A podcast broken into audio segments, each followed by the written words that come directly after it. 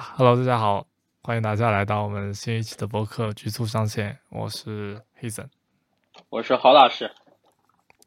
那我们今天来继续我们的一千问。今天我看到一个问题，我觉得这个问题特别好。第一个问题啊，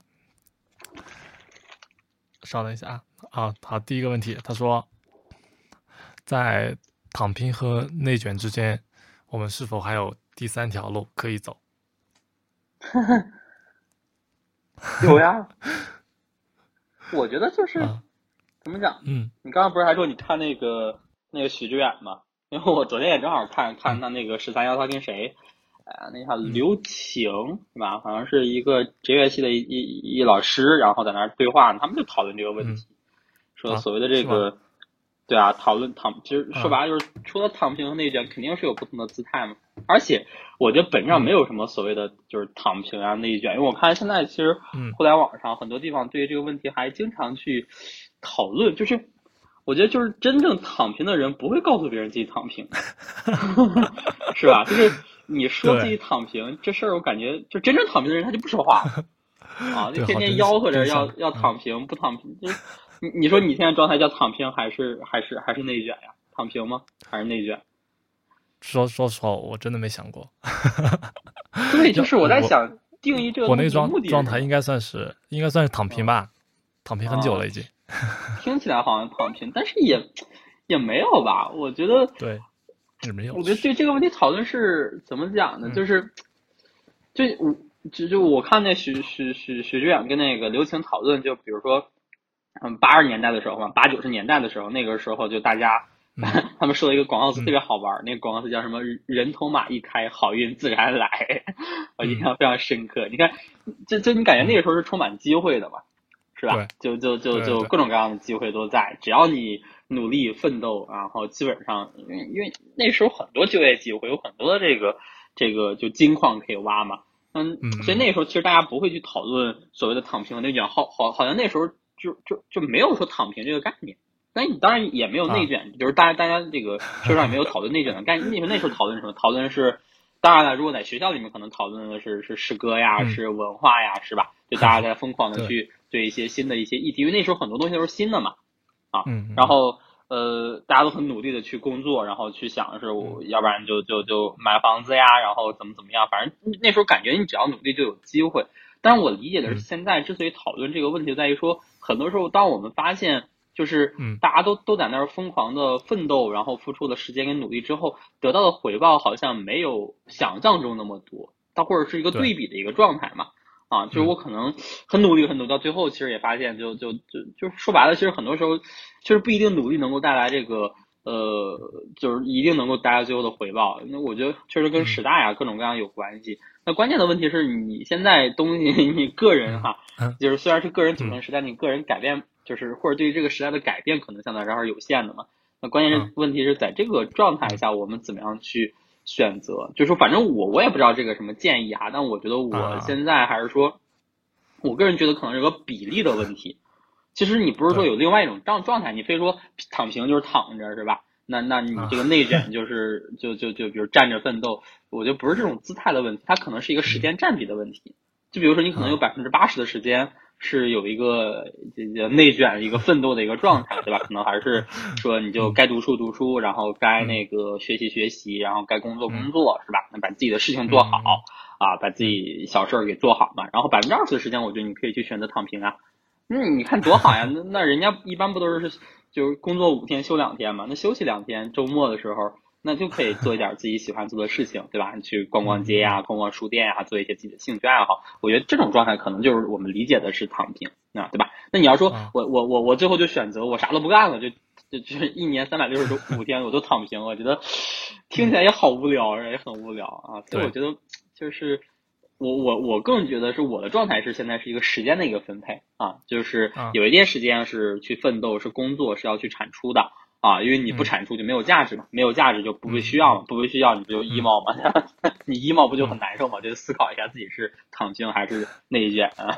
那我觉得大部分时间就我我估计可能得百分之七十左右的一个时间，可能是这样一个呃向上的一个状态嘛，然后百分之二十到三十的时间可以去选择。就是什么也不做发呆什么之类的。我觉得可能大概这样一个时间的占比，这是我的想法。嗯，那那那那你更多的觉得就是这个内卷是是自身的原因吗？就是就说是应该是一个向内归因的问题吗？嗯，我觉得内卷它其实呃，当然其实关于内卷的讨论很多嘛，对吧？它本质上什么类类似于这种剧场效应。你的问题是啥？就是说它是向内的吗，还是怎么样？内卷不是因为别人都在努力，所以我要加入到这这这这场就是战斗中。就我的意思就是说，我们在理解这个内卷这个问题的时候，如果它是一个客观我无法逾越的东西的话，那是个一个客观阻碍嘛。但如果是我内心的一个一个壁垒的话，那我是可以通过向内归因，通过一个呃自我的反思，或者是多读书之类的这些东西，是可以解决它的嘛。所所以说。那我我的问题就是想说，你觉得它它是一个向向内的问题，还是一个客观就真实存在于我们社会上的一个大家都不太能够跨过去的一个东西啊？我觉得很难跨过去，就是呃，因为本质上这个问题来源于还是说资源是有限的呀，是吧？啊，就大家都是想去追求美好的东西，你资源有限的时候，那你。这个人多机会少，那不就内卷吗？你看我我我看今年那个那个什么什是什么公务员考试，我天哪，那录取比 例是吧？非常非常可怕。那说这玩意儿叫不叫内卷？卷呀，多卷呀，是吧？啊，对，那没办法，为啥？因为岗位就在那儿摆着，就那么多啊。那你报考的人多了，那你说这玩意儿它是你是没办法去逾越的。啊，那可能我觉得一方面的话，你就卷呗，对吧？你就就好好学呗，人家学五个小时，你学六个小时。当然还是说科学学习嘛，对吧？你想想一些，想想一些科学的学习方法。然后第二点，你就找一个所谓的我们说叫什么 blue ocean，就是一些蓝海的东西，但是也挺 不好找呀。就是一般思考这个问题的人，我觉得他就是会相对来说信息的源源头少一些，或者是就没有这种这个这个能力和资源和这个渠道去去去做这件事情，是吧？啊，对，所以，哎，我我我正好看那个谁，那个许卓云嘛，啊，你知道他吧？啊，许卓云一个历史学家，我看他好像是先出本书啊，我我刚买了还没到呢。我看他那本书叫什么？向李走，安顿自己。我一历史学家安顿自己，对，听起来很鸡汤哈，反正 就是我看他也他。他大概的，我我大概最近可能看他比较多一些，然后呃，我觉得他大概的观点其实就是他现在好像九十多岁了，我记得是，反正肯定九十多了，九十九忘了。他他的这种所谓的态度就是，你做事情就尽力为之啊，无愧于心啊。我觉得人就他好像是有点那个残疾嘛。然后，呃，我觉得他这种态度挺好，就无愧于心吧。然后，呃，他我我记得他反正也提到说，可能现在还是比较焦虑啊、浮躁啊，大家都可能讨论的问题也都是比较现实嘛。那他他那本书就是向里走嘛。其实我觉得就是向里走，更多的就是你看看自己到底想要什么，对吧？然后把自己安顿安顿。其实所谓的这个，你想努力就努力呗，对吧？你想内卷就内卷呗。然后你要觉得不开心，你就休息休息嘛，对吧？你就这个做点自己喜欢的事情。啊，那我觉得这个东西就没有没有什么答案啊，所以我觉得这种状态其实就是你每一天你的时间花在了什么地方，这个是我们需要去具体考虑的问题。说白了什么呢？就你讨论我到底是选择内卷还是选择躺平，我还是选择什么这个半蹲是吧？我还是选择 呃举举举手投降？我觉得讨论这个东西可以可以思考啊，但是它毕竟是一个就是在空中的东西。是吧？就是你讨论它，其实本质上没有什么实质的意义和价值。我要内卷，然后呢，对吧？你还是说，你你内卷的行为的发生，应该是你要去做事情，是吧？对，你去那些时间卷 PPT 花在哪里啊？对吧？那就你时间花在哪里吧？你卷 PPT，然后你去这个刷题，是吧？就是这个行为其实本质上是有意义的啊。然后我去躺平，对吧？然后也没有意义。关键是你什么叫躺平呢？躺平，我我真的不知道哈，是去旅游。还是说去休息休息？你比如说我刚才去散步嘛，散步算不算躺平？我觉得对我来说算呀，是吧？就就就类似和和躺平有相关的一个词叫做摆烂。那那你说什么叫摆烂嘛？你理解什么叫摆烂？就是摆烂就是破罐破摔了。那什么叫破罐破摔？就是具体的行为是啥？就比如他在工作是吧？就比如说你现在摆烂了，你是什么行为？就就比如说刚才你提到那个一个公务员岗位，现在有四四千多人在竞争一个。啊，那我现在摆烂的行为就是不考了嘛，就随便 不找工作，放弃啊，放弃，对啊，对啊，那这个怎么就摆烂了呢？就是也也不干其他的呗。对，也不干其他回家啃老是吧？对，对对对。现现在我我我我看到啊，很多，因因为我经常玩那个电脑游戏嘛，很多就那个游戏里面那些人，经常会说摆烂啊，那个啊，躺平，这不是一些网络词汇嘛。啊，当当然是啊，但是它能一定程度反映社会情绪嘛，对不对？对，就是说白了，就是就是我感觉自己努力，这么多人考，我考我努力，我也我也不行，那我就就就我觉得他某种意义上是自我保护嘛，是吧？就不想让自己输的太难看啊，就找一些就是类似于这种这种这种叫什么来认知认知失调一点，是吧？嗯，你看，对对，我做不到，不是因为我不行，而是因为我摆烂了。你看，你看，你看，说白了就是你你，当我说我要摆烂，我要躺平，你是不是还是把自己放在一个高的位置，是吧？你总感觉自己很很牛逼嘛，对吧？你看，我可以选择摆烂，可以选择这个躺平，所以这事儿我最后做不到，不是我的问题，不是我能力问题，是吧？是是是啥？就是就是我因为我摆烂了，就特别像我在上课的时候，很多同学会会说，哎呀，我这道题做错了，为啥？粗心马虎。嗯，哎呀，你想想哈，你本质上粗心马虎这么一回事儿，是是肯定不是。你粗心马虎就是找借口嘛？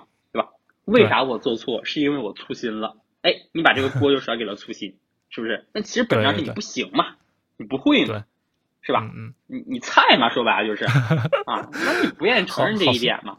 啊，对，那那就找一些理由说，你看这不是我的问题，是粗心的问题，是马虎的问题，粗心的问题，对，是吧？我找不到工作是因为内卷的问题。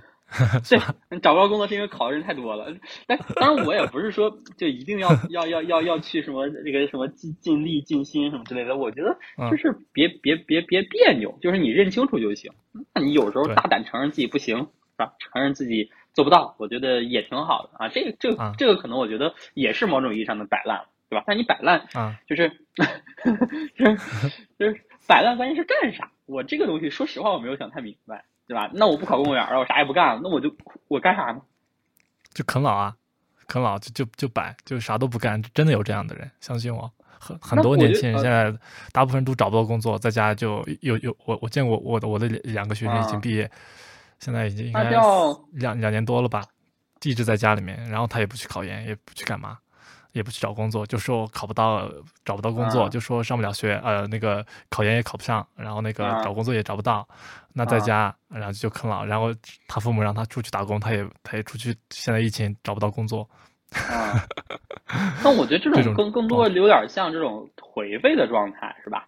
对，对对，就是有点颓废，然后其实本质上我觉得还是对于方向的一些迷茫，就是我觉得这种这种更多是一种。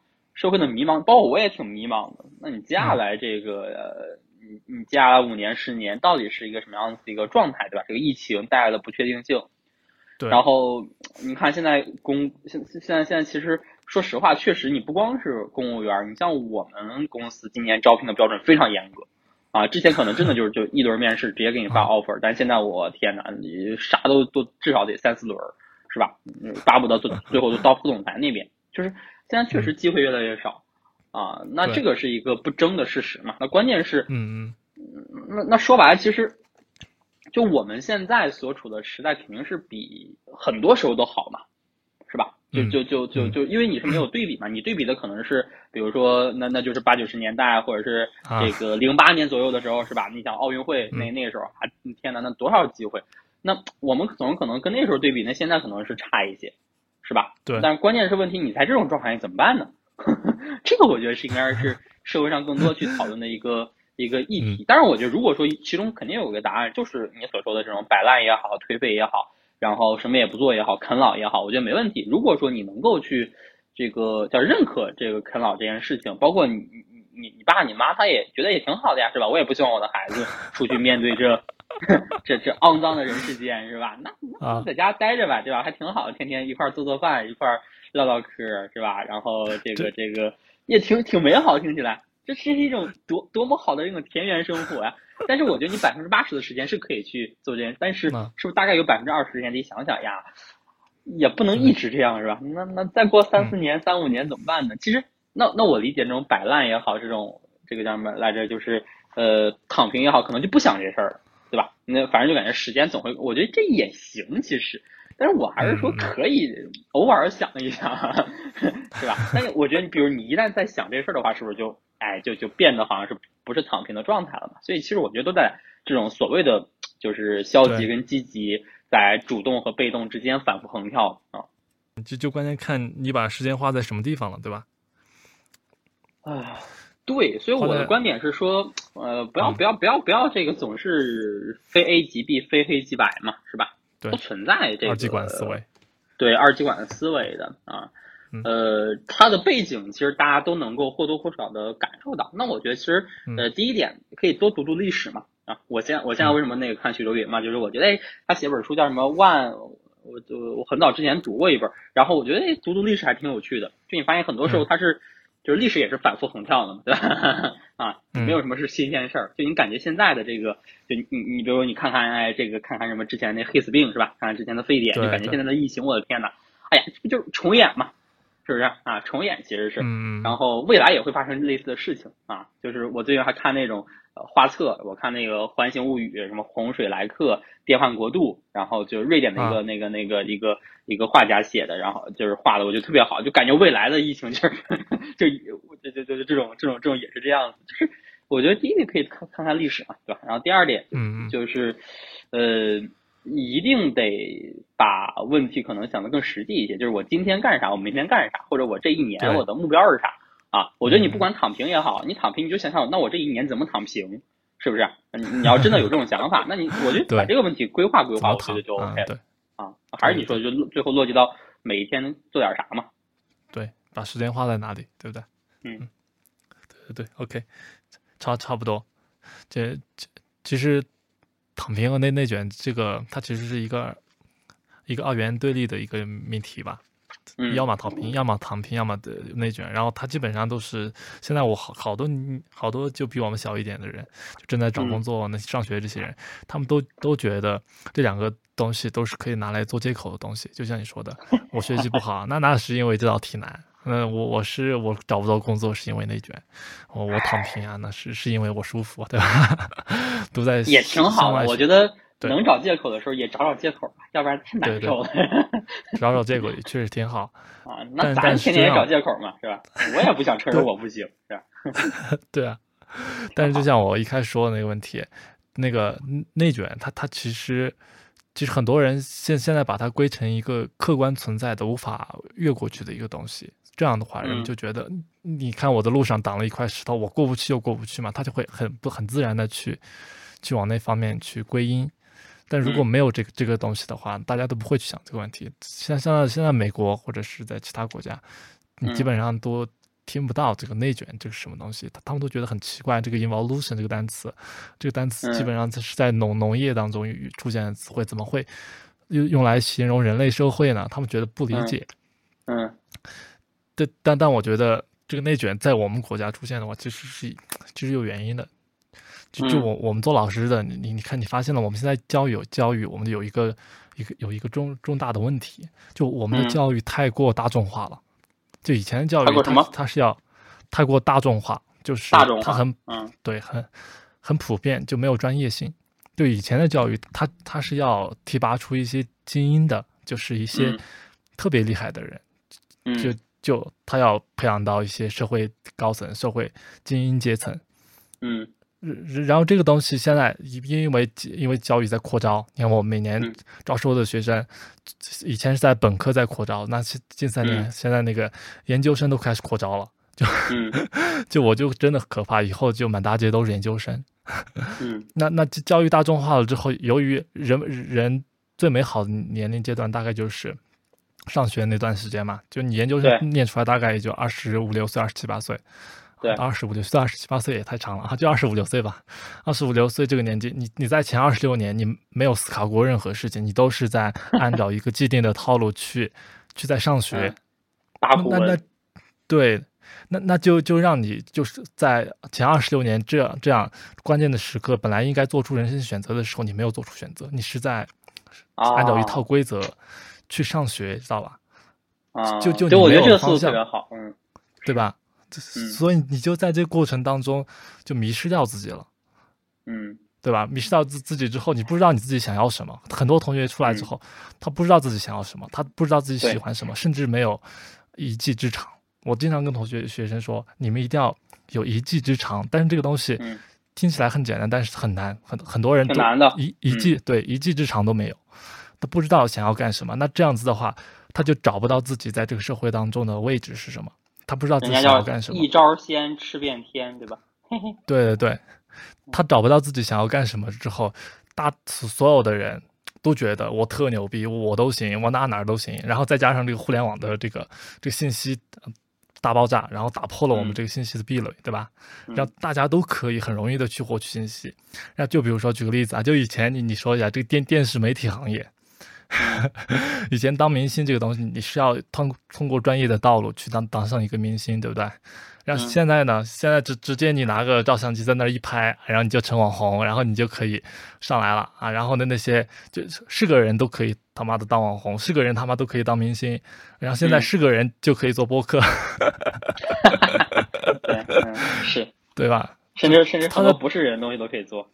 对，本质上他就把那个精英阶层就给消灭掉了。嗯，就就精英阶层阶精英阶层的消灭，就就导致。导导导致，或者也不叫精英阶层消灭，它是有一堆这个叫伪精英，或者你说对对有一堆伪精英的水平，它是它整体下降的，因为它这个基数变大了嘛，或者它比例变大了，是吧？对。就就本来有一些行业是有一些专门的精英需要需要要去完成的，现在基数变大了之后，比如说啊，我我我在做翻译这个行业，以前我我听我老师说啊，就就六年前嘛，我在做翻译这个行业的时候，就基本上都是大家都是过了专八，然后有专门的翻译那个翻译专业出来的这些学生做去做做翻译，让我们这行业不卷的，大大家基本上还能拿那个稿酬稿费还是挺高的。那现在这两年的稿费特别低。就为什么呢？就是大家都找不到工作，然后那些人是是是个人会点英语，他妈他都来做翻译，觉得自己都能赚钱，然后就和我们这些人一起在竞争，然后形成一个庞大的技术，然后大家都开始卷。是是，那你看那个 那个，我看抖音上的天天的这个这个这个讲讲讲学习，那个讲学习的，哎呀，那你这个真的是就是对吧？降低了。这这个成为所谓的这个这个公众人物也好，精英的这个门槛嘛，它本质上是啥？你看，再往前倒的话，当时为啥扩招？为什么为为什么那个本科要扩招？为什么研究生要扩招？其实当时就出现了一堆一个问题什么呢？哎，这这这嗯，没有工作岗位啊。其实那时候是为了解决就业问题嘛。那那没有这么多的工作岗位，那我干啥？我让这些人先去待四年嘛，对吧？你四年之后再说吧。你这样的话，其实就相当于是把它这个除以了四嘛，你整个的压力。啊，这个甚至你出去更多嘛，所以你发现当时为了解决就业，所以我进行大规模的扩招，包括做了很多的这个教育产业化的一个一个问题，就把教育跟资本绑定在一起嘛。对。然后这个时候你发现，哎呀，这个确实，我觉得还是能够带来就很很很很短期的影响是是没问题的啊，就就就，但是现在确实就像你说的，当你扩招的时候，所谓的这种精英水平整体是下降的。啊，我听他们好像之前说说他们好像有人专门去做这种精英的群体的这个研究，说好像是什么满清时的满，大概是满清的时候，大概可能精英占百分之十、百分之十五什么之类的。然后你比如说最开始什么士农工商，对吧？他们可能有阶级的，有各种各样的这个问题。现在确实，我们我们好像不怎么去讨论精英，因为每个人都觉得自己是精英，是吧？对，反正感觉自己上了大学，然后出来之后就感觉我一定要是，而且被那些很多的造富神话给。给那个啥了嘛？现在天天一堆人跟你说啊，这个毕业之后你就能够什么这个这个这个走上人生巅峰是吧？年薪百万是吧？无数的机会等着你。关键就这个问题，就就这种思维的传播，就导致很多人就对我自我的认知出现了偏差，知道吧？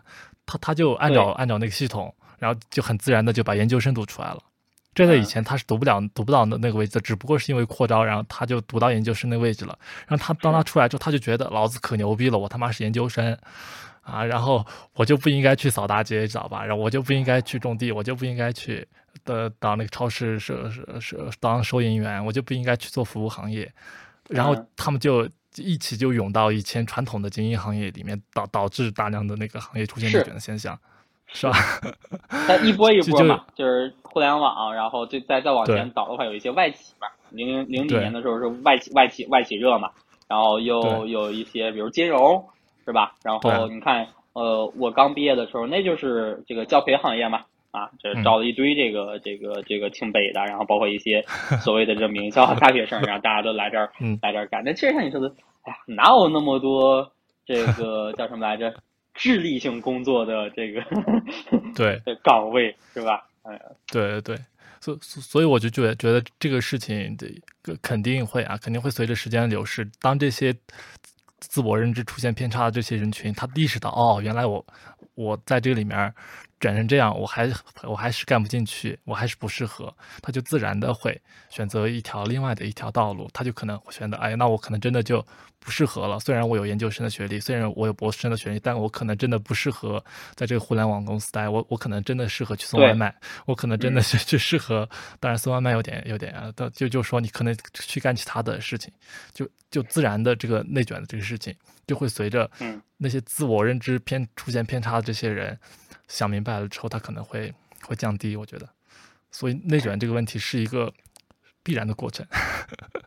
哎，所以怎么讲呢？慢慢还是说，就接接受所谓的平庸跟平凡吧，是吧？对，这可能是绝大多数人的对对对命运嘛。包括我，包括你啊，咱们都得慢慢的去接受一些可能落差。你像美国。美国，咱咱说咱这个像这种资本主义社会是吧？那他们说，嗯，呃，全国三分之一的财富，那就是那那几百个人嘛，一千个人，对，是吧？那剩下的家族，对啊，那三分之二的整个国家三分之二的财富，对吧？那那就是 美国人口减去一千人，来来，那你说这玩意儿就是大部分人可能没办法成为那，但那一千个人天天在电视上逼逼叨，你知道吧？就是天天推特推特上逼逼叨，那就很烦，包括国内也是。啊，我我我我今天看一文章说那个他们分析为什么俞敏洪爹味儿这么重，这个我还反思了自己，我是不是有有有时上课什么爹味儿也很重？但我觉得还好，那是我自己的学生嘛。然后就就说你看，最可怕的是这个人爹味儿很重，他又非常成功。就你就分不清楚，我的天哪，他说的到底是啥呢？就是这应该是对的吧？是吧？哎呀，就感觉他天天一会儿要教育这个，一会儿要教育那个啊！这大学生得得有家国情怀是吧？你们得包括我们，还是说天天多读书？那我现在读的书也少了嘛，然后我大概也就一两周才能读一本，然后有时候就翻一翻，我也做不到啊！就是啊，所以大家就是哎呀，放放低对自己的期待是吧？放低对于未来对预期啊。就是还是说，我记得我们上次上上上上上上周聊那个是，你要慢慢学会自己去定义一些标准嘛？对对对，是吧？就是你你你现就现在很可怕，就是就你说的小红书是吧？你我我我我翻小红书，哇，真的是人人均白富美，我的个天哪！那那那那人均高富帅，那真的是啊，人均一八零，人均这个一七零啊，那那你很可怕呀。然后你就会觉得自卑啊，你觉得自己啊，人均年薪百万是吧？人均精英白领，生活那那那下午茶多丰富是吧？哎，我今天下午还还出去喝了杯咖啡，两杯咖啡快两百块钱，心疼死我！我操，这咋这么贵呢？哎啊，就感觉呀，这就很奇怪，但是就很心疼。然后我我就看那个咖啡厅里面很多人也都是点一杯咖啡，因为我我喝的是龟夏，我就想尝一尝龟夏什么味道。然后看他们在那摆拍拍来拍去的，然后就明白了哦，要要发要发小红书嘛，估计是。但是你天天被这种东西给给定义嘛，是吧？就是给这种标准成为了你自己的一些标准嘛。就你说的，其实他们在二十五岁之前，二十二岁，包括也不是他们啊，咱们。在在在在这个毕业之前，其实很少去考虑这些问题，对吧？思考我是谁，我爱什么，然后我想做什么，我能做什么，我擅长什么，我不擅长什么，对吧？对这样问题的思考太少了啊！大部分时间都是这个对着抖音哈哈哈，对吧？对着小红书哇哇哇，是吧？对，这这玩意儿对着 QQ 空间是吧？就是你不思考这玩意儿，到到最后你就哎，我我我我该做什么呢？我不知道了，所以你的标准就没有了，对吧？你衡量标准就。就就就变少了，然后你就只能接受这些，被动的接受这些标准。那那那很多标准，它就就就把你变成一个两极分化嘛，对吧？就就就是两极管嘛。啊，这个这个，我要不然这个，要不然那样，我要不然有钱，要不然没钱，我要不然是这个这个这个工作，要不然是好的，要不然是坏的，是吧？我的状态要不然是躺平的，要不然是这个奋斗内卷的啊，那都不叫都都不叫奋斗，我觉得叫内卷嘛，因为听起来内卷，它某种意义上还带着有点贬义的感觉嘛。对，是不是啊？就是我们现在说，哎这个人太卷了，是吧？我觉得某种意义上带一种嘲讽、戏谑、一种贬义的感觉。对对对，就慢慢就是这种状态。嗯，所以其实你大概慢慢的去分清楚，就是是某种意义上的，我们可以找到一个呃解释这个问题的一个方向嘛，对吧？大概的脉络就是，呃，从整体的一个扩招呀、教育产销化呀，然后迎来了很多这种这个这个呃大学生是吧？然后呃，慢慢的话，就是我们都会假定自己就是精英阶层，应该享受精英阶层所享受的一切。但是当你毕业之后走到社会上，发现我的个天哪，怎么跟我想象中不一样呢？是吧？不一样，对吧？对，不是没找准自己位置。高考，你想那那那种非常大的压力之下，你很多时候，尤其现在嘛，因为现在的诱惑选的太多了。我在大学这四年，或者我研究生 这这这六六七年，大部分时间可能就就就就就就荒废过去了嘛，也不叫荒废吧，反正就就就就就是玩玩乐乐的哈哈过去了。发现我的天呐，啊，发现哎，社会怎么跟跟我想象中不一样呢？然后这个时候产生巨大的落差感。那你就不能就你认知失调嘛？你就不能说这是我的问题？那怎么办呢？就怪嘛，就天天怪啊，这个这个骂这个骂那个，向外归因吧。然后呢，算了，我躺平吧，是吧？我也不跟你们讲了，躺平啊，大概这样一个脉络。嗯，对。解决的方法，第一是啥？不要老是承认自己是，不要想自己是精英的问题，是吧？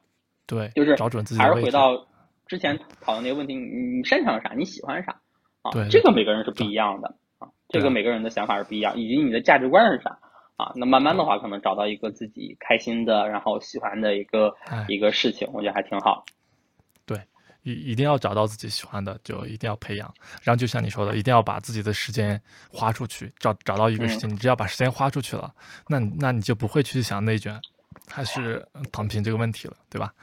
而且我觉得还有一个问题是啥呢？就是嗯，你不得不承认，就是你你人人是一代一代的。往前走的，是吧？就是你现在是什么样子，你的想法、你的状态、你的会变呃各种各样的状况，其实某种意义上有一定的比例是取决于你的上一辈。是 是是，对。但是有有些人不信这个邪，总是总是相信那些什么这个逆天改命的 故事，有没有？有有我不由天啊！对，我命由我不由天。你有没有这种故事？有少不少，也不少。但是他毕竟比例少呀，是吧？对对对对。那王思聪，你想他是内卷他是躺平？他他无所谓啊，他爸是王健林呢。他从来不会去想这个问题，我觉得。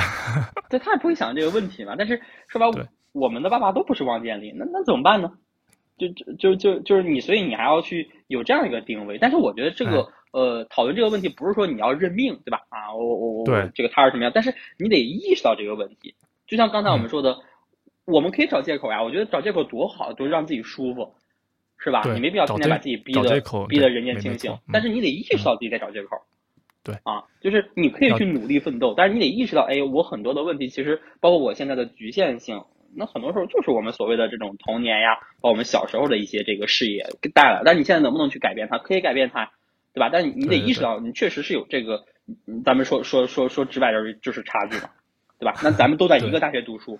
那人家就是天赋，是吧？那人家毕业之后无所谓躺平奋斗，是不是？对啊。那那那我我们是是有底儿的，但很多人其实，或者我觉得大部分人吧，对吧？那都是没有没有办法去做到像像至少像就是就就是王思聪类似于这种这这种状态。那很多时候你你可能得从这个角度去想想。你咱刚才说啃老是吧？我躺不行，我我这个这个我就摆烂，我回家躺。至少第一点是你有老可啃。是不是？那那 那我觉得还有很多，万一没有老可以啃的怎么办呢？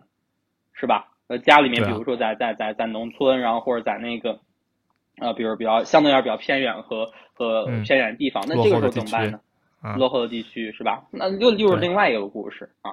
这个还是说得得得得想想清楚，因为我我最近还看那个有一本书叫《我的二本学生》嘛，啊，就是就是黄登写的，因为我正好看到那个许志远跟黄登。聊天儿，然后我我就我就我之前我就买了这本书，之前翻过一遍，我又翻了一遍。就他他就写了，黄登写了一下，他在哎是广广广州还是广东一个二本的一个学校嘛，叫叫哪个学校来着？他跟那些学生，你就发现那些学生的故事其实都很真实啊。就就是你看看完之后，你就想到了这个前前段时间那个电影嘛，叫什么呃引入尘烟。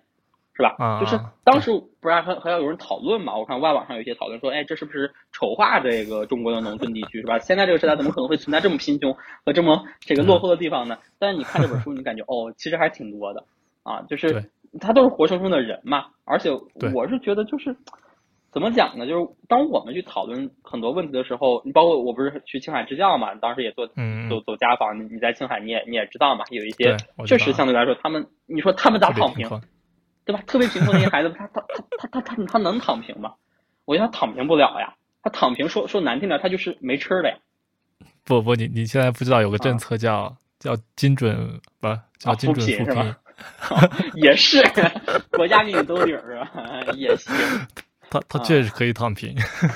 行吧，那那也是，那我我是没想到，那也可以，挺好的。那那那听起来这个国家还是得发展哈，还是得民富和国富，国富之后才能够所以国家北欧那些人。对，加油！哦，OK OK，打住打住，不能再聊了。这其其实其实这个这个问题最最后还有一个方向，就是说，确确实有一部分是社会的原因，因为毕竟西西方国家很少出现这种啊，是是有的，但但那个那个只占百分之二，百分之九十八的是你自己的问题，对吧？嗯，就但我觉得今天讨论这个问题有一个特别好的思路是啥呢？就是嗯，当我们去看待一些。呃，社会议题或者思考一些问题的时候，其实是可以从教育的角度去去对去去去切入的，是吧？对，你本质上所有的问题都是教育问题。对啊，你本质上所有的问题都是教育问题，你就是就是你的意识问题嘛，对吧？你你你什么样一个教育的一个一个体系下去这个呃产生了什么样子的一个集体的一个价值观跟意识，而且它它有一定的滞后性。就是我现在比如说。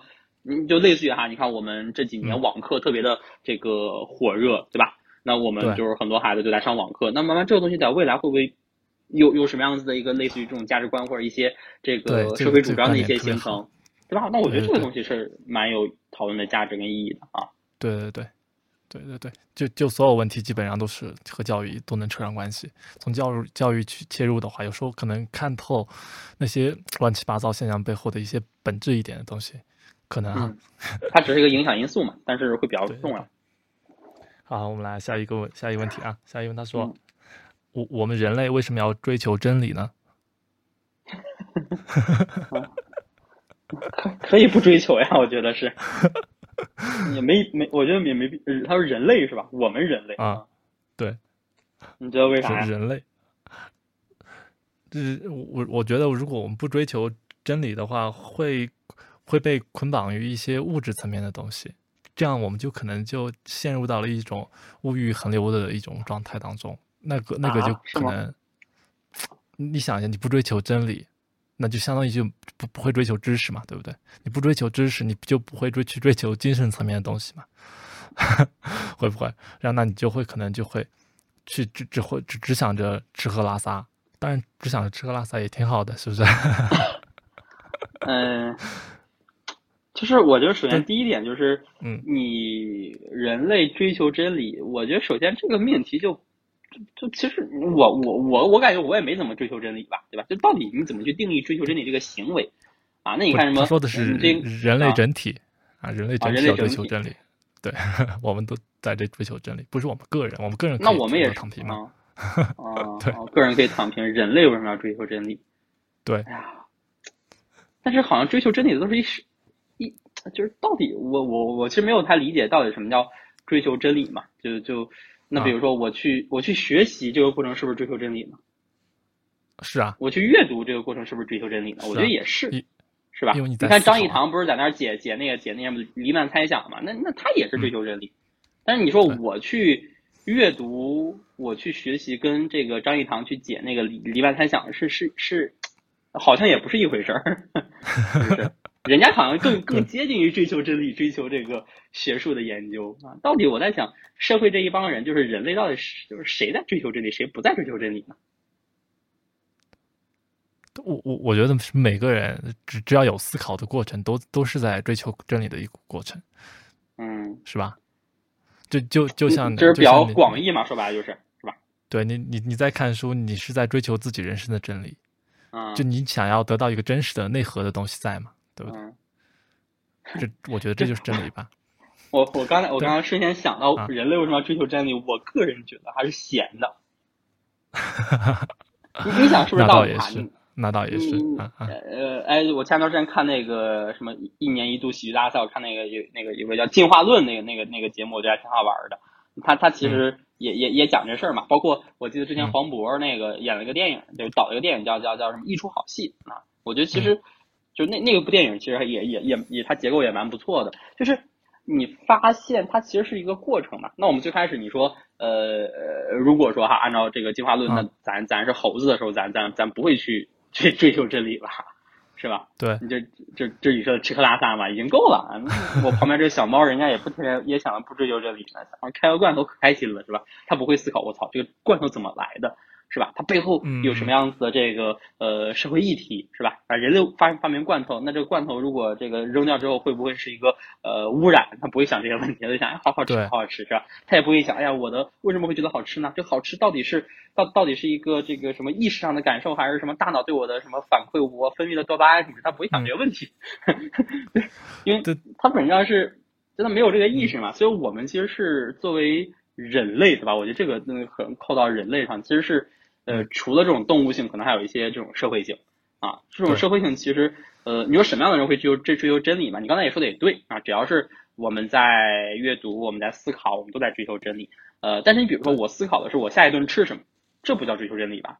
我理解的是哈，这个这个算是生存，是吧？那那那人家说这个叫叫仓廪实而知礼节吧，衣食足而知荣辱。那问题在于说，呃，当你有了一定的生存的呃能力和一定的这个基础之后，我是觉得可能我们就有时间了嘛。我我说是一个这个广，就是相当于是一个广义的一个概念。那我们有时间之后，那我们可能要做点其他事儿。那你可能更多的时间是要去思考为什么啊，思考是什么啊，思考这个未来，就是就就是就他说的一些哲学问题嘛啊。所以我们之前还讨论呢，我说。我我不知道有人有没有人做过研究哈，但我觉得还挺好玩的。比如说一个研究是可以看一看啊，比如说呃西方的呀，这个国内的呀一些这种艺术家、哲学家，对吧？作家啊，就是他们就是一般来讲的话，就他们这个就是成为这种这种艺术家和作家，就是他就就怎么成为的嘛？但我理解一般是说，基本上可能会有一些就是就就包括他们说西方的一些哲学家，那家里面都可有钱了，是吧？那都是大家族啊，大豪门才有时间思考这些问题。那如果说你可能真的是呃吃饭呀，然后这个各种问题生存的问题还在的话，那你还追求哪门的真理嘛？你先追求的是呃明天吃啥的问题，是吧？所以我是觉得第一点就是你得有时间，然后你得有这个一个基础，然后这个是我们去去去做其他的事情的一个前提嘛啊。然后另外一点的话，我觉得人类为什么要追求真理？那你想他为什么他闲完之后可以去做其他事儿啊？是吧？他可以去吃更好吃的，可以去。呃，干啥啊？当然，我们也不否定有很多人他可能处于贫困之中，然后呃，也不叫贫困吧，处于这种呃，就相对来说比较就是就就没那么我没有想象的那么那么富裕什么，然后人家仍然是呃做了一些艺术性的开创性的工作，我觉得肯定很多，对吧？那我觉得其实就是我们在追求真理的过程中，其实也就是一个思考的快感，我觉得是。啊，就是对，我要去拨开乌云，见到那个最本质的内核。这个感觉它也是某种意义上是是植根于我们的这种基因和意识里面吗？你觉得？就是我们是吧？一定是要去做这件事情吗？也不一定，好像是，不一定。嗯，不不，人人不一定要追求真理。就像你说的，有有些人确实可以只想着吃喝拉撒，因为我们生活在一个社会结结构当中嘛。但只只要保证这个结构当中有一定比例的人在做这个事情，我我们这个社会就会发展，就会进步，就会有引领，对吧？嗯嗯，那那佛教是怎么理解这事儿呢？佛佛教就天天在追求真理，是吧？追求到最后发现啊，好像都虚无了，然后就又回又回过头来又说，又又回过头来说，我们的日常生活才是真理的根本，是吗？吃喝拉撒。吃喝拉撒才是最根本的事情。这这个这个逻辑有点意思哈，这个天天思考是吧？我是谁？我从哪儿来？我要去哪儿？是吧？思考轮回，然后发现哎，思考一圈之后，哎，这个轮回又回来了。你要回到生活本身是吧？你要看到当下，也是真理就在当下，真理就在脚下。哎呀，对，真理就在当下，对吧？嗯，对，就就是我们真理是美的吗？真理是善的吗？我们说真善美嘛，真理是真的，感觉是。是吧？真理不能是假的吧？真理肯定不能是假的，啊，对吧？那那那那真理是真的，但是它不一定是善的，不一定是美的，是不是？对，嗯，那我们人类追求善吗？追求美吗？人人类应该也不追求善和美。啊，其实说白了，这个问题是人类好像没有追求真理。对对，人类确实也没有追求。我估计确实这个问题答案就是，其实说白了就是有一小波人在追求真理。对啊。我觉得要不然是他们闲的，要不然他们是对怎么讲呢？他们就是人家真的是就是他们他们想去做这件事情，是吧？他们在思考，他们享受思，就是思考让他们快乐，是这对啊逻辑吧？嗯对那那些哲学家啊，那那些伟大的艺术家，他们他们肯定嗯在在思考这些。单单那些人，毕竟少数，但但我们不能没有那不能没有那些人，对吧？嗯，但嗯但关键的问题是，他妈的，你一个普通人就不要觉得你能成为那那个那那个精英，然后你就觉得我我成为不了这个精英，我就就不行，然后就陷入一个内卷的过程当中去，嗯。是吧？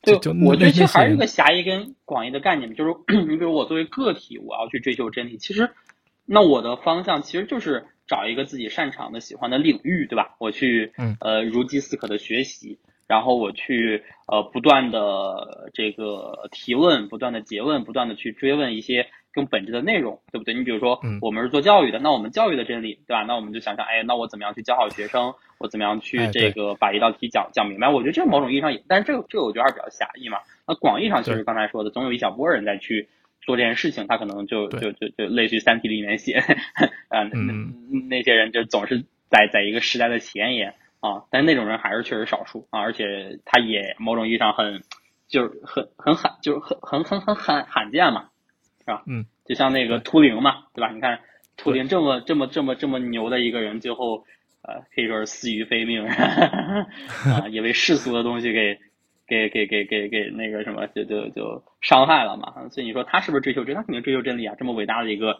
是一个数学家，是吧？然后嗯到最后呃就就就这样啊。那我觉得，哎呀，怎么讲呢？所以呃，为什么要追求真理？呃，第一，我觉得可以不追求，是吧？甚至可以追求的不是真理啊，你可以追求自己喜欢的东西，这是从个体而言。那另外的话，那我们也得去赞美，然后去呃这个叫称赞，或者是去尊重那些确实是走在前列的那些、那些人，对吧？我觉得他们还是非常非常厉害，非常牛逼，带着我们不断的往前走的。但我们其实更多的是呃，就是现在的好处是。你可以去迅速的得到很多的信息，那我觉得这个是我们 可以去做的一些事情，是不是？我基基本上就没有什么不同了，就就就追求真真理，一小部分人追求就可以了，大部分人就关关注日日日常关注当下就可以了。呃，然后嗯他他说为什么要追求真理嘛？因为人类要往前进步，总有一些人要带领着我们，对吧？那些人嗯在追求真使命感理的目的，他有使命感，对。他也喜欢，他有能力，关于对关于那些人的使命感是怎么来的这个事情，那我就不知道，因为我不是那样的人。那肯定是根据他他的受到的受到的这个什么教教育啊，是吧？然后他有关系，是不是？对，那这个问题也有可能就受哎什么样的教育会让人呃有使命感？什么样的教育会让人这个变成这个这个时代前沿的人啊？那那是另外一个话题了。他他得有天赋，是吧？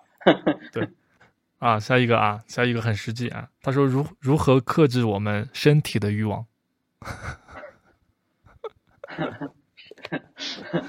哎呀，那那要是讨论讨论民粹啊，如何克制那那去做民粹主义，你就可以也也不一定啊。嗯，说克制身体的欲望，做其他事儿啊，差不多啊，这这这这这这做做点其他事儿吧，找找着兴趣爱好？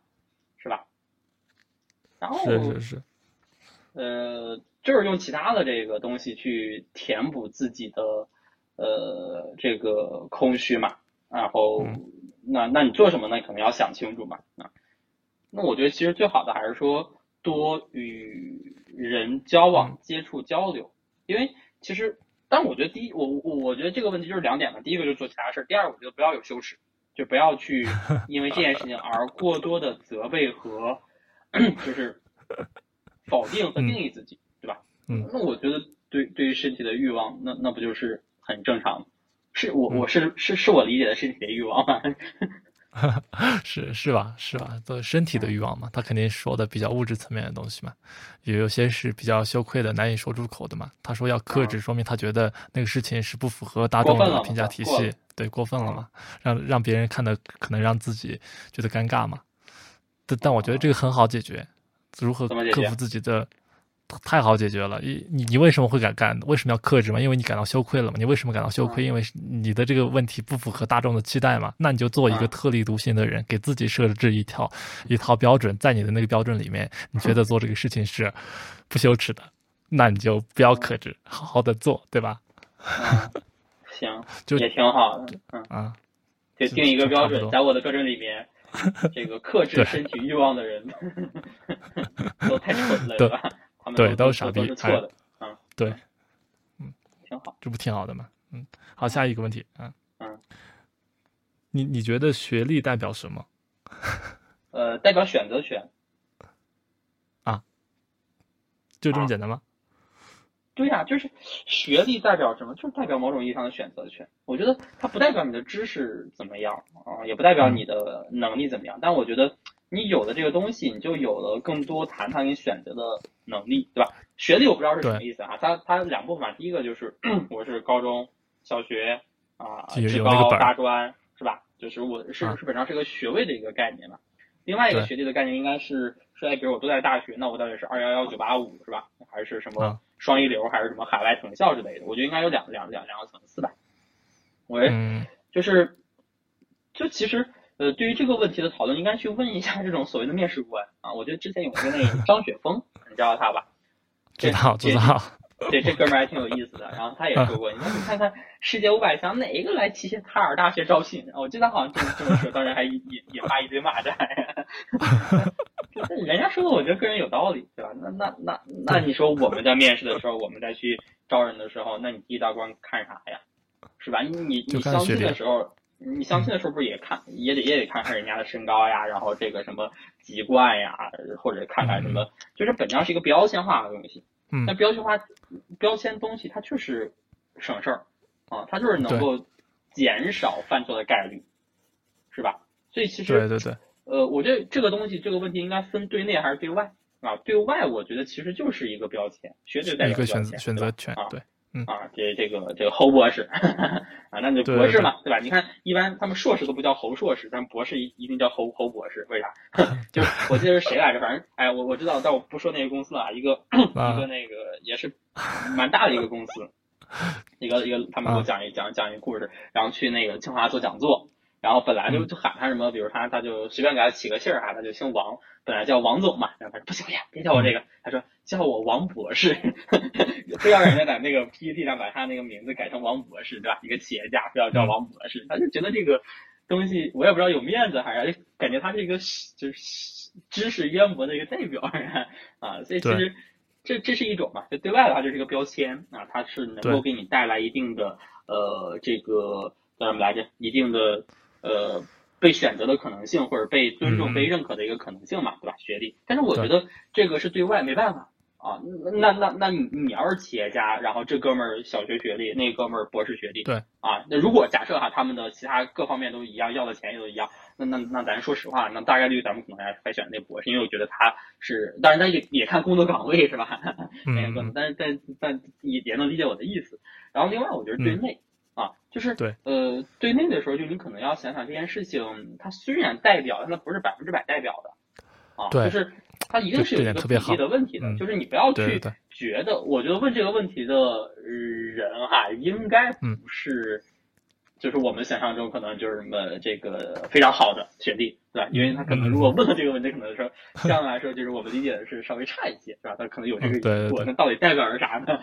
我要不要继续考硕士？要不要继续考博士呢？我觉得对内来看的话，就是还是说看你自己想要啥，你你你你你需要什么，然后以及你呃更多其实定义它的，它只是其中你一个标签，对，是吧？那那你说白了，嗯，马云的学历一般般吧，是吧？一般般，然后，那人家很厉害啊，那人家是发挥了自己的优势跟特长，是不是？那那我所以我觉得就是你不要去，呃，他有没有特例说这个人是小学毕业，但是呢，他未来能够成为什么什么什么非常牛逼的人，当然有可能了。而且，哎，是未来有点难，我未来会越来越难，反正说白了就是，对，你就不信你看美国嘛，啊，那那那未来肯定他们慢慢就就就学习学历也代表一个圈子嘛，那你看清华校友会是吧，办的多疯狂。啊，是不是那那那国外他们好多那种那个小会，慢慢就变成了一个资源跟一个圈子。那你说学历代表资源，学历代表圈子，对吧？学历代表人脉啊，学历代表更没问题啊，也可以这么说嘛。但是这都是对外的，对内的时候，我可能还得呃不要被这个东西给过多的去限制住。如果你觉得它重要，你就去做嘛，对吧？你考研呗，啊，但是考研也很难嘛。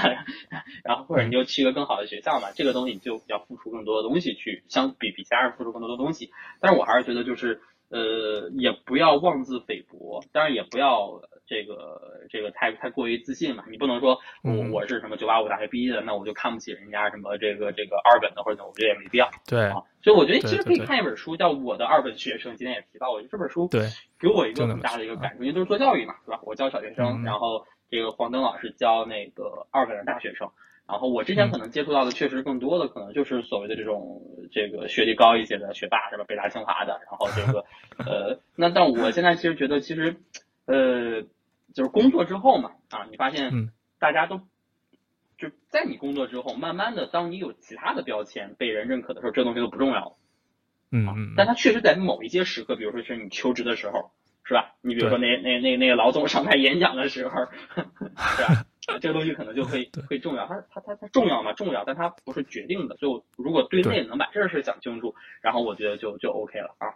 对对对，对对，就就我是嗯。前面你说的都我都同意啊，最后这个就向向内归因这个问题啊，就就向内内在学内学历对内在来说的话，这我觉得需要有一点补充，就是我们要和我们刚才那个躺平和内卷那个话题要聊在一起。就就你不要觉得你是一个高学历的，你是一个九八五的，你是一个清华北大的，你你就你就必须得获得那个学历相应的东西。你你不要有这种觉得，如果你有这种觉得的话，当你得不到那个东西的话。你你就会陷入一种无限制的焦虑感当中，是吧？那学历对你本人来说，它可能对外外外界来说，就你说的，它是一个标签，是一个资源，是是那些东西。但对于你本人来说，可能它只是你上升过程当中的，就是你的人生一生。你可能它代表的是你读过的一些书，你你见过的一些人，你的阅历，你的你的你的这些东西，你你的技能，它它其实。不只是一个一个小红本、小红本或者小蓝本，是或者是一个一个什么标签而已。对对，个人来说的话，对，他他他更多的是一个你自身的成长的问题。嗯，就就你你可你可以拥有很高的学历，然后你你可以住在深山老林里面，而且你也可以得到当下的安定感。不要觉得我我我我有这么高学历，我就必须得获得这么多东西。不一定，对它不，它不是对等的，对吧？那确实不是不是对等，但是关键是我觉得可以有这种想法，也可以，当然可以有，是吧？对，当然可以有。就是你说你得有一个类似于说，你不能有执念，对对对，不能有执念。我有这个想法的，呃，目的也不是目的，就是我我有这个想法是为了去让我变得更好。但是呢，我也能够承担，因为非我本身的原因，对吧？然后所有可能他没有到我想要的这个标准，对吧？没有到我想要那个东西啊。对，那我觉得这个东西呃是没问题的。然后对对，本质上是学历高的人嘛，学历低的人，学历低的人那就不要妄自菲薄，学历高的人就 不要就是过于看重这件事情，对吧？就就他们有这种名校光环嘛，就我们讨论这个问题会讨论多一些。那那那那那，他们经常说有人就是考北大这些人，他们人生中最最风光、最辉煌的时候就是这，就是考上北大，就那就考上北大。包括他们之前那个跟一个师兄聊天，他说：“哎呀，会不会侯老师的人生光环就在十八岁那个达到巅峰？”我最开始对这种事情是颇有，就是就不太就。不太愿意去承认这件事，那后来也慢慢想开了，so what？那又怎样，对吧？就还是说还是说你更平和的心态，它只是你的一个标签。你如果想要去利用它得到一些东西，或者利用它给到你更多的一些，呃，就是叫什么来，你的一个目标是吧？那我觉得 OK。但是呢，就是你说的，当我得不到的时候，那你也要去忍受别人的对你的批评、对你的指责，对吧？对你的这个指指点点呀。然后当你得不到的时候，你怎么样去？呃，去去更平和的去接待这些事情，那我觉得这个可能要想清楚啊，就是对，也本质上就是学历这件事情嘛。当然，我最开始为什么说意味着选择权？但我觉得你往上越往越越好的这种学历背景，其实你有更多的选择嘛，对吧？我可以做这个，我可以做那个。其实你在这个过程中就可以做自己想做的事情，啊，就选择自己想做的事情，去拒绝自己不想做的事情，啊，所以到最后，其实它给你带来的一定不是说所谓的这种虚无的荣誉感，而它更多给你带来的是我可以利用它，然后让它成为我的一个工具，帮助我更好的去实现那个更更更内核的我。是吧？而不是说，对，就是那个更内核的我，可能是它跟学历呀，跟你的这个各方面就没有关系，它就是你内心想做什么，然后想成为什么样的人啊，它只是一个工具。那有没有其他工具？当然也有的呀，是不是？那那那咱之前讨论过那个谁，那个楚楚音老师是吧？也提到过，你可以用婚姻 来实现这个这个这个这个也可以，阶层的跃迁，对，那阶层的跃迁，那学历可以，婚姻可以，那或者是努力也可以呀。是不是？你靠爹也可以啊，对啊，都可以的，是吧？它只不过是这么多的这个可能性中的一个可能性，一个。但确实，另外最后一点的话，它在目前的国内，是吧？它应该是相对公平的。你靠婚姻，你你你你靠爹，是吧？你靠努力，咱咱咱咱刚才也都说了，但是对对，你靠学历这个东西，它相对来说还是保险，相对公平。那我之前看过他们一些统计数据，那那人家博士的薪资就是比硕士高。是吧硕士就是比本科高，那那九八五就是比一本高，是平均下来的呀，是不是？那那你现在考了一个北大，就意味着你，你你你你刚毕业的时候，那你你的工资可能就是人家二本学生的两倍或者三倍，对吧？而且你为你你又是接触到这样一个圈层不一样，你的认知不一样，你的能力也不就是有可能不一样，对吧？如果就是我我我假定应该是不一样，那可能人家走的是越来越好的，对吧？那所以这个东西还是说，如果说。这个东西造成很大的困扰，那就好好学习，对吧？你就是像没办法嘛，这个这个学习就也是一个内卷的一个行为嘛，啊，就就就 你学五个小时，我学六个小时，对吧？啊，你你你做十道题，我做二十道题，本来也是这个过程啊。然后另外一点的话，如果就像你刚才也说的，如果说我已经有这些东西，那我怎么样去更平和的去更跟他去做一个自洽嘛？然后这个过程也是，反正也是我在去做的一个过程，对吧？啊，就就就就就我觉得也是给到大家一些想法跟参考啊。OK，差不多，今天聊得很开心。好，那我们就到此结束啊！如果大家喜欢我们的博客，欢迎大家在喜马拉雅、Apple Podcast、Google 的那个 Podcast 上，欢迎订阅大家，欢迎订阅我们的频道啊，局促上线。然后另外别忘了转发、评论和点赞。然后我们下期播客再见，拜拜。下期见，拜拜，拜拜。